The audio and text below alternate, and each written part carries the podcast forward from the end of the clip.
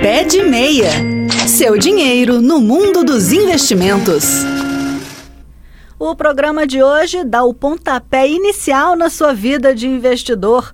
Porque para investir, você tem que começar em algum momento, né? E nada melhor do que as dicas aqui do Pé de Meia para te ajudar a fazer parte desse mundo. Gesiel Carvalho, bom dia! É hora de botar a mão na massa. O tema do programa é como fazer a sua reserva de emergência. Explica pra gente o que, que, é isso, Gesi. Bom dia, Raquel. Bom dia para os futuros investidores. Antes de começar a falar propriamente sobre a reserva de emergência, deixa eu te contar uma historinha, Raquel, que aconteceu algumas semanas atrás aqui comigo. Hum. Uma amiga encontrou comigo e perguntou: Gesi, eu queria é, comprar ações da Petrobras é uma boa para mim? Aí eu respondi com outra pergunta: Você já fez a sua reserva de emergência? E ela não sabia nem o que era a reserva de emergência. E eu disse que ainda não era hora de investir em ação, mas sim começar direito, pela base. Ninguém começa a construir uma casa pelo telhado, gente. Com investimentos é a mesma coisa. Você precisa de uma base sólida para que tenha sucesso na sua jornada investidora. Lembra lá do primeiro programa, quando a gente falou que um dos segredos do investidor bem-sucedido é a paciência? Então, antes de você começar a pensar em investimentos mais sofisticados, como ações, renda variável, fundos imobiliários, criptomoedas, você tem que antes montar a sua reserva de emergência. É fundamental esse passo. Primeiro é preciso garantir o dinheiro que pode ser usado em emergências. Somente depois, e somente depois disso, você vai atrás de mais rentabilidade e de diversificação. Tá, mas o que, que é então essa reserva de emergência? Bom, a reserva de emergência, ou colchão de liquidez, como gostam de chamar os economistas, é o dinheiro que você vai se comprometer a guardar todo mês, faça chuva ou faça sol. A função desse dinheiro é socorrer você em situações de emergência. É como um colchão mesmo. Na hora da crise, da queda, você não quebra. Machuca um pouco, mas a reserva permite que você continue investindo. Sem a reserva, será necessário solicitar empréstimos bancários e com ele você ganha juros extremamente altos. Então, a reserva de emergência é um seguro que você paga para você mesmo.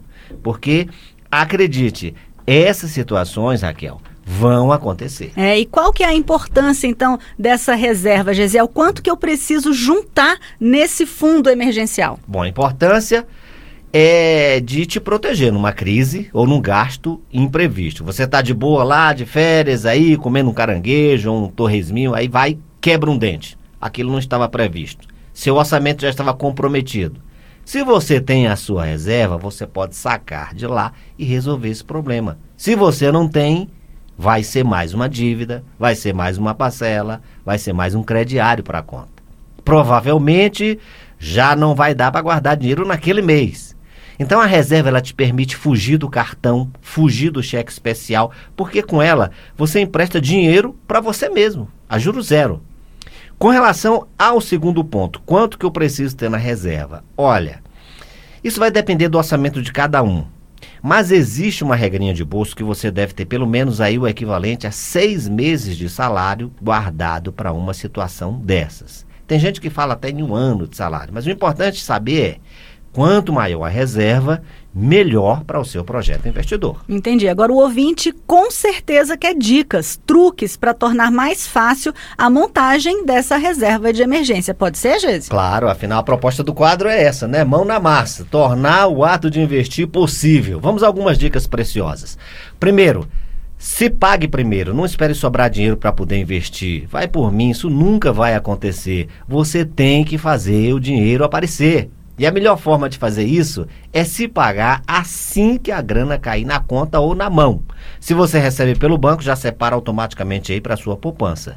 Não confie em fazer isso depois, porque isso não vai acontecer. Se proteja de você mesmo, criando esses mecanismos automáticos de poupança. Depois você vai sofisticando esse investimento em produtos de maior rentabilidade. O importante é criar o hábito. Recebeu, separa o seu. Depois, defina um valor. Por menor que seja, é muito importante que esse valor esteja sempre na sua mente. Pode ser 30, pode ser 50, pode ser 100 reais, 500 reais, não importa. Defina que aquele dinheiro vai ser investido e não abra mão disso, mesmo que seja pouco. A disciplina, o tempo e os juros pagos pelos investimentos permitem construir um pequeno patrimônio que pode e vai aumentar ao longo dos anos. Paciência e disciplina. Esse é o mantra do investidor. E seja fiel ao objetivo. Se você não tiver uma meta clara, um desejo, um sonho, você vai gastar esse dinheiro que era para ser investido e vai desistir na primeira oportunidade. Então defina um valor que você quer atingir. No caso da reserva, isso você já até sabe, né? Juntar no mínimo seis meses de salário. Bote em prática esse plano. Isso é uma boa maneira de medir se você está evoluindo, parado ou regredindo. Lembre-se, o que não é medido não é gerenciado. Só estabelecer a meta não é suficiente. É preciso medir, mensurar, entender o processo para aí então aperfeiçoar. Tá, então deixa eu fazer um resumo aqui desses primeiros três passos, Gesiel. Primeiro você se paga, quer dizer, recebeu, separa o dinheiro de primeira, Isso. sem ficar pensando, né? Muito, porque senão você acaba não fazendo Exatamente. essa reserva. Define aquele valor que você vai separar todo mês. Não, todo mês eu vou tirar 50 reais, que seja. Bom, tá definido esse valor. E seguir sempre aquele mesmo objetivo. Não, eu quero juntar esse dinheiro aqui para, sei lá, viajar para o exterior. Vou guardar todo mês esse valor aqui. Ter uma meta. Né? Exatamente, que é a meta, tá? Ok. E quando a gente vai então usar essa reserva? Bom, gente, a reserva é para emergências, né? Então não vá sacar esse dinheiro para gastar com supérfluos.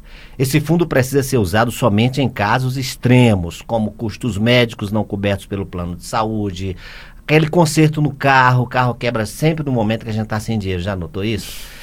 É, em casa, se você houver algum tipo de acidente, aquele evento que se você não tivesse a reserva, você teria que pegar emprestado a juros altos, ou usar o cartão de crédito ou cheque especial.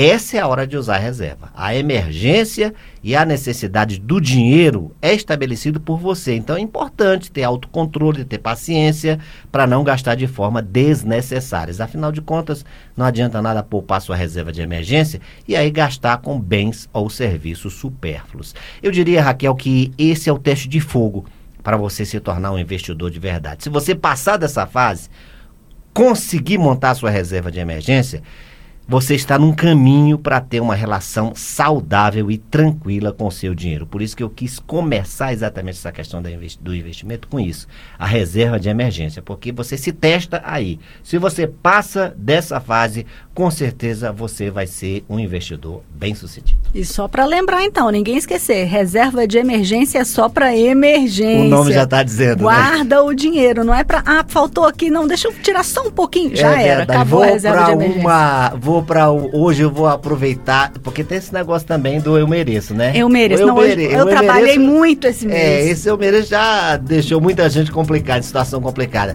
Hoje eu vou é, jantar fora com a reserva de emergência? Oi? Não, não, não, não, né? não. Tem que ter paciência. Tem Como diria paciência. Gesiel Carvalho, é paciência, é paciência, do futuro investidor. Exatamente. Tem paciência, guarda seu dinheirinho para depois você usar esse dinheirinho no futuro, isso, não é isso, Gesiel? de uma forma legal, tranquila, sem passar perrengue, sem estresse. A finalidade do planejamento financeiro é exatamente isso, te dá liberdade. Esse foi o nosso pé de meia dessa terça-feira e na próxima semana tem mais dicas financeiras aqui com Gesiel Carvalho.